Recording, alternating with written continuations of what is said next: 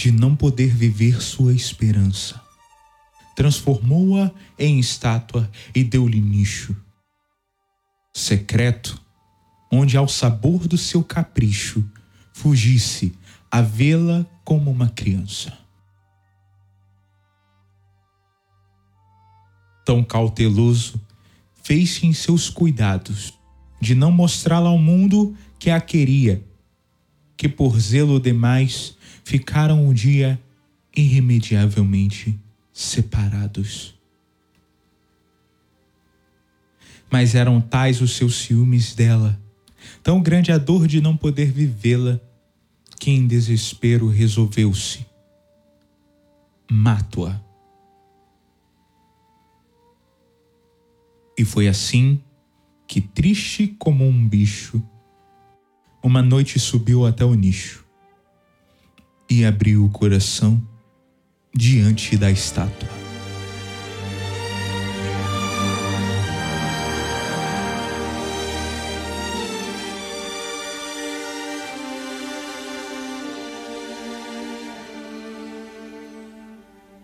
Ao ouvir o soneto da desesperança de Vinícius de Moraes, percebemos que há uma causalidade, tal qual nos mitos gregos, um destino inevitável. Mas será que, tal qual no destino de Perseu, Édipo, Sísifo, o erro está na interpretação e na tentativa de compreender algo incompreensível? Te convido a pensar comigo um pouco mais sobre uma das maiores aflições do homem: a desesperança.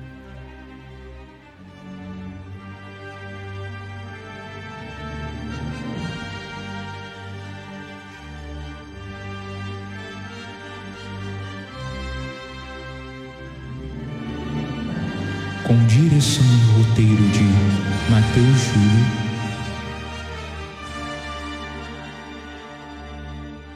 Desesperança.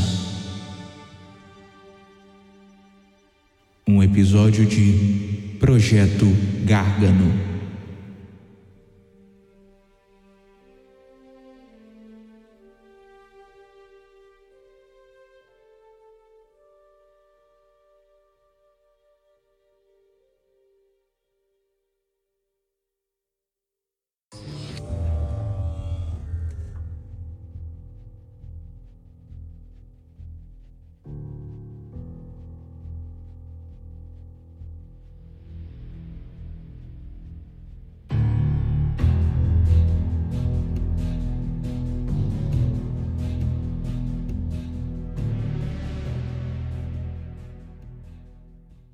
Se olharmos para o dicionário, encontraremos que desesperança é o sinônimo de descrença, de desilusão, ausência ou falta de esperança. Portanto, parece inevitável nos furtarmos de olhar para a irmã mais próxima dela, a própria esperança. E falar de esperança me recorda do famoso conto da urna de Pandora, que muitos devem conhecer por A Caixa de Pandora. A propósito, nesse episódio irei recorrer a alguns desses mitos. Pandora, a primeira mulher criada por Zeus, jamais deveria abrir a urna que lhe foi dada como presente. Nela estavam todos os males, como a guerra, a discórdia, a fome, entre outros. Mas havia também na caixa a esperança Acredita-se que é daí que vem o ditado: a esperança é a última que morre.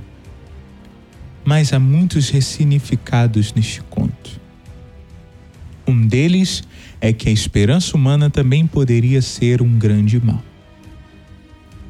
E eu gosto dessa visão, porque ela é desafiadora Desde que o mundo é mundo, desejamos mais, queremos mais, e quando vivemos em sociedade, percebemos e fomentamos essas desigualdades.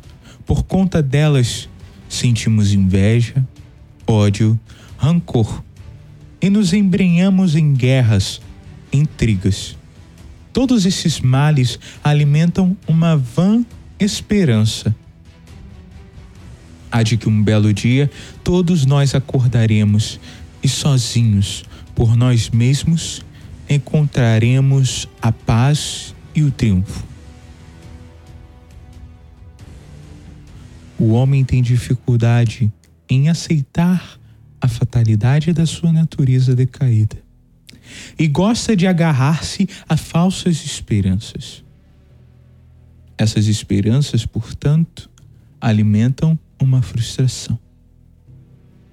Pois, dia após dia, a vida nos mostra como não somos capazes de controlar o nosso destino e que há uma fortuna inevitável, comum a todos. E por isso, como no soneto de Vinícius, não conseguimos viver essa esperança, ela dói. Ela precisa então ser escondida, amenizada. Não pense o ouvinte que aqui sou um niilista ou advogo por tal causa. Esta não é minha vertente, mas ao que penso, a esperança centrada no homem é um mal, pois não sabemos lidar com ela. A primeira desilusão, vacilamos e queremos desistir. Ela destina-se ao fracasso.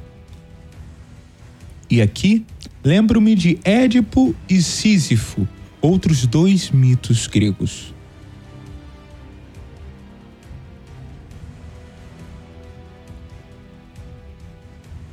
Édipo foi abandonado pelos seus pais por conta de um oráculo suposto o qual ele iria matar seu próprio pai. Édipo então é destinado a ser morto, mas por piedade é entregue a um casal. Um casal que morava distante e que vai cuidar de Édipo. Édipo, após viver sua vida adulta, vai consultar-se com o oráculo. Até então, Édipo viveu e seguia sua vida sem sofrer. Ao saber seu destino no oráculo, no desespero que os homens sentem ao perceber sua mediocridade perante o destino, ele sabe de sua sina. E ao saber dela, toma atitudes que acredita que irão lhe afastar do mal anunciado, mas só realizam a sua tragédia. Édipo descobre que seu destino seria matar seu pai e casar-se com sua mãe. E ao saber disso, ele acredita que ele pode controlar seu destino inevitável. Édipo, então, orienta sua vida com base num oráculo, o qual ele jamais poderia testar ser verdade ou não, e o qual jamais deveria preocupá-lo. Contudo, suas ações o levam para seu destino fatal. Foi a esperança de fugir do seu destino absurdo que o fez antecipar sua derradeira jornada. Assassinou seu pai, casou-se com sua mãe. Se para os gregos a ideia deste conto era de que o destino é inevitável, para nossos tempos, podemos ressignificar o sentido. Foi a esperança em suas próprias forças, a expectativa de que conseguiria vencer o seu destino. Não, o problema de Édipo não era seu castigo proferido e jurado sob os deuses. A tristeza de sua história era a expectativa de vencer o seu absurdo. E nós podemos contrapor a história de Édipo à história de Sísifo. Este, conhecido como o herói do absurdo, abraçou o seu castigo. Condenado a carregar todos os dias uma pedra até o topo de um monte e vê-la cair.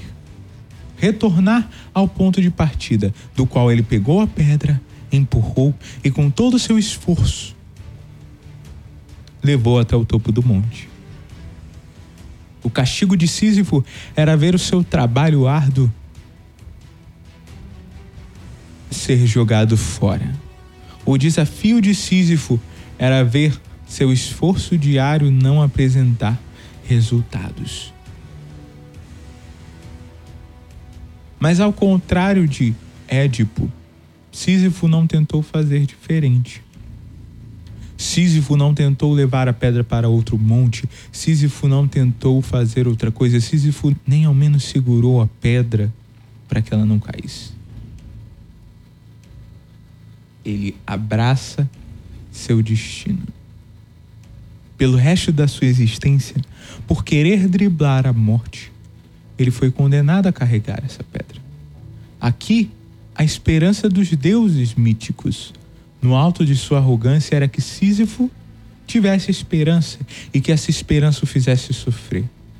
Que o seu castigo lhe fosse um fato. Mas eu ouso dizer que o castigo de Sísifo não lhe foi um fato. Muito pelo contrário. Sísifo ressignificou sua luta e seu esforço diário Seu objetivo e sua alegria não estavam em controlar o seu destino, em orientar para onde ele iria. A realização de Sísifo não era tornar-se um doutor, não era tornar-se alguém e ficar famoso. A realização de Sísifo estava no cotidiano que se repetia todos os dias ao levar essa pedra para o alto monte se o amor à vida de Sísifo foi tão forte que o fez driblar a morte, também o faria entender que não eram as preocupações futuras, mas a vivência diária e cotidiana. Mas a aceitação do seu absurdo. Mas o que é o absurdo, do qual tanto falamos aqui? Para isso, nós precisamos recorrer a algumas fontes de estudo filosóficas.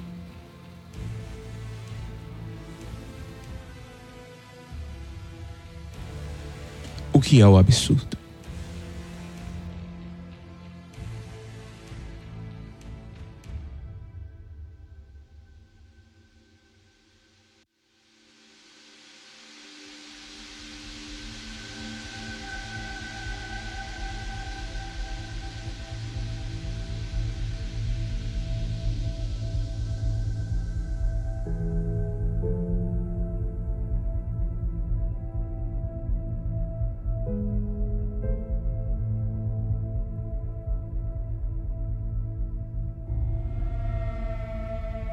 Há um artigo bem interessante que vou usar para nossa reflexão nesse episódio e vou colocar na descrição.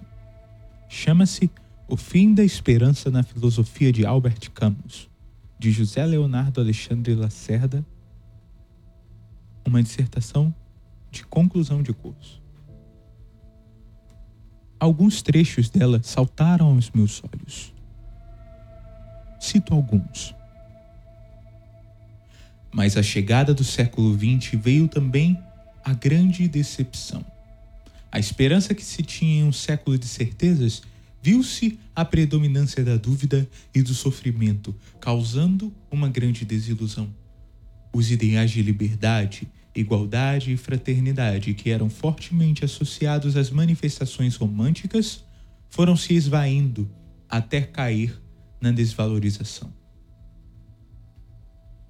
A humanidade constata que o século XX parece ser um mundo absurdo, pois toda a esperança que se tinha nesse século foi contrariada com sua chegada. Haja vista a crise econômico-financeira, os massacres e a destruição da população na Primeira e Segunda Guerra Mundial, a ciência sendo usada a favor da criação da bomba atômica, o declínio do cristianismo, a crença ilusória no progresso da ciência e como também os valores idealistas anunciados pelos intelectuais da época. Com o fim do século XIX e a chegada do século XX, os valores que eram tidos como absolutos esvaíram-se, e em seu lugar surgiu a angústia que interrogava o sentido de uma vida cujas justificativas já não são tão esclarecidas. O pensamento sistemático hegeliano trouxe para a cultura ocidental a ideia de que a busca da racionalidade do mundo e do que está à sua volta deveria ser o objetivo da inteligência humana, O marxismo, por sua vez, tinha uma visão otimista do destino da humanidade. Acreditava-se no mundo ideal onde as diferenças de classes passariam a não mais existir, resultando o fim da desigualdade e da humanidade. Esses pensamentos idealistas causaram na humanidade o sentimento nostálgico de decepção, pois a crença no progresso que traria felicidade à humanidade foi logo desacreditada, já que não havia solução para os inúmeros problemas reservados para o futuro. Camus, ao fazer essa analogia com os operários que trabalham todos os dias, percebe que esse destino não é menos absurdo. E o que difere são os raros momentos em que o indivíduo torna-se consciente, um belo dia surge um porquê. O homem encontra-se numa rotina e é acordado com o estalar de porquê. E a partir desse momento, percebe o quão estranho era toda a cadeia de hábitos que lhe fazia sentido. E com esse acordar vem o medo e a ansiedade. Não sendo bastante, a angústia estará presente na sua vida a partir de agora. É nesse momento que a consciência do absurdo vem à tona. E essa consciência que o faz pensar é a mesma que o atormenta pois é a partir da consciência que tudo se dá início, e sem ela nada vale. Sísifo assume que seu destino lhe pertence e faz da rocha sua casa. Do mesmo modo, o homem não busca mais refúgio nos deuses, neste momento faz uma autocontemplação. Se há um destino pessoal, não há um destino superior, ou ao menos se há um que ele julga fatal e desprezível. De resto, sabe que é dono dos seus dias. Sísifo não se conduz a uma esperança superior, nega os deuses e continua seu trabalho rumo ao cume, pois sabe que seu trabalho não terá fim, ou mesmo que será recompensado.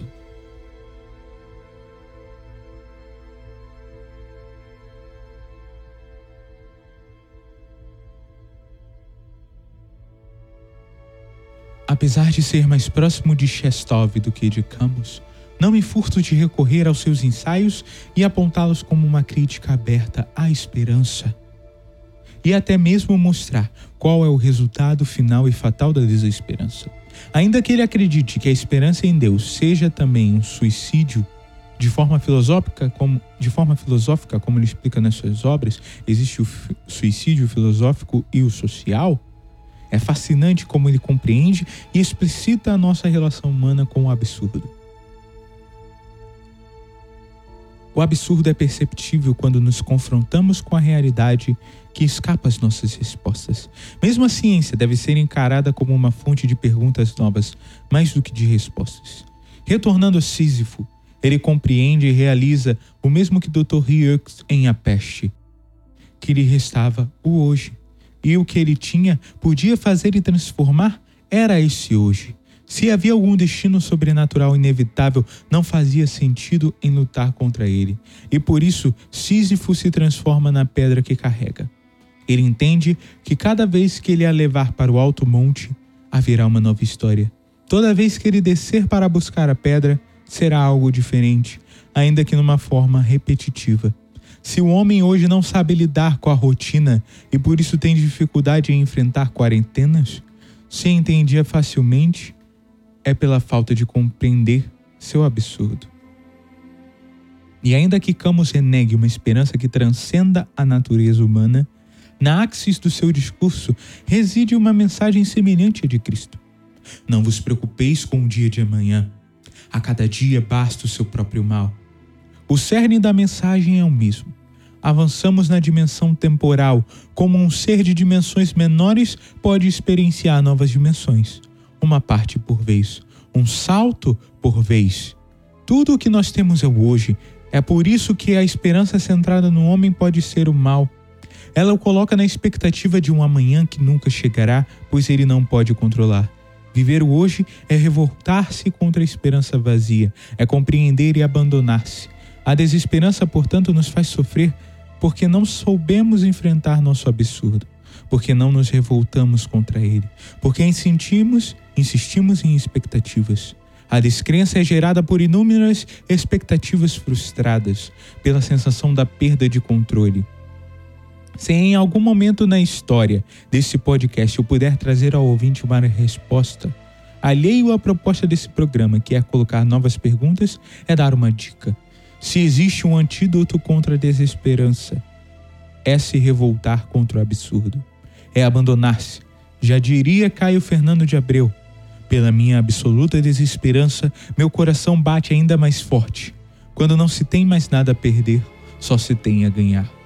É aí que vivemos de verdade. Nos arriscamos, lutamos, perdemos e ganhamos. É aí que nos tornamos a pedra que deveria ser o nosso castigo. Todavia, eu quero deixar essa história de se abandonar para o próximo episódio.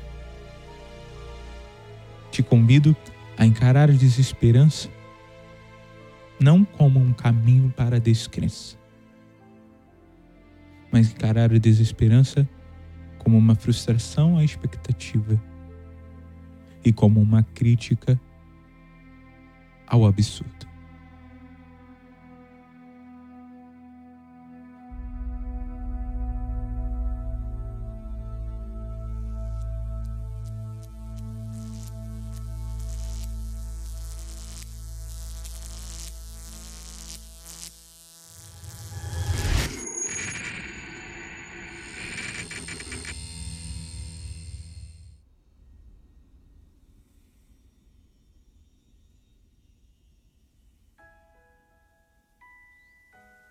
É isso o que eu tenho para dizer.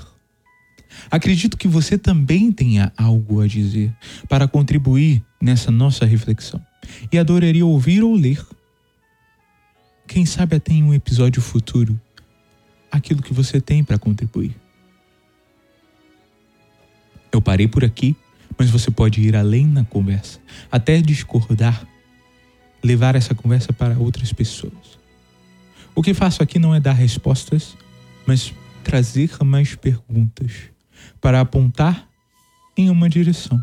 Se você quiser enviar seu relato, experiência, feedback, conversar, discordar, trazer uma outra opinião, só mandar um e-mail para projetogargano@outlook.com.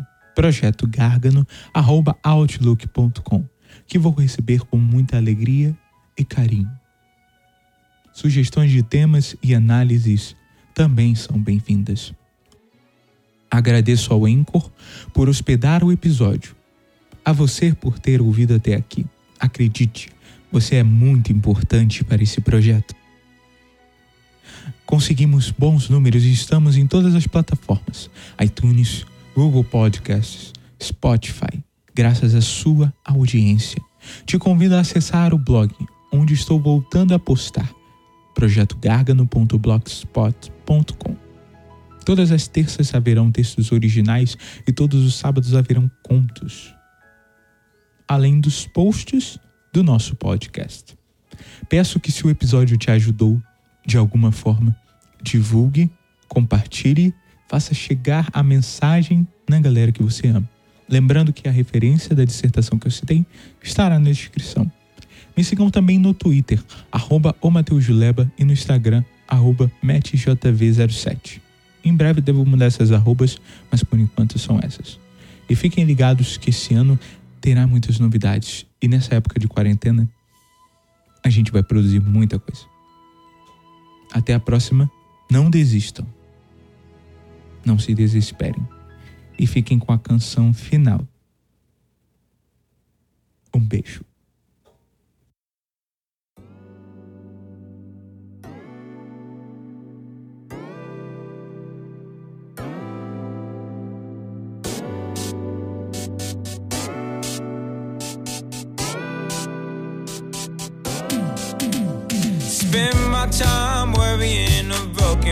Focused on the smell of all the burnt out cigarettes. My thoughts play on repeat. Only comfort that I keep. Cause in a moment I will be something you'll forget. Hopeless, hopelessly romantic. You, you got me stranded.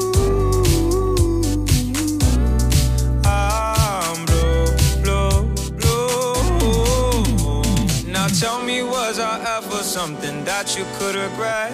I know I wasn't the one for you, but at least I tried my best. Surrounded by questions like why do two part ways? But if my memory is right, You're the one that left. I'll be hopeless, hopelessly romantic. You,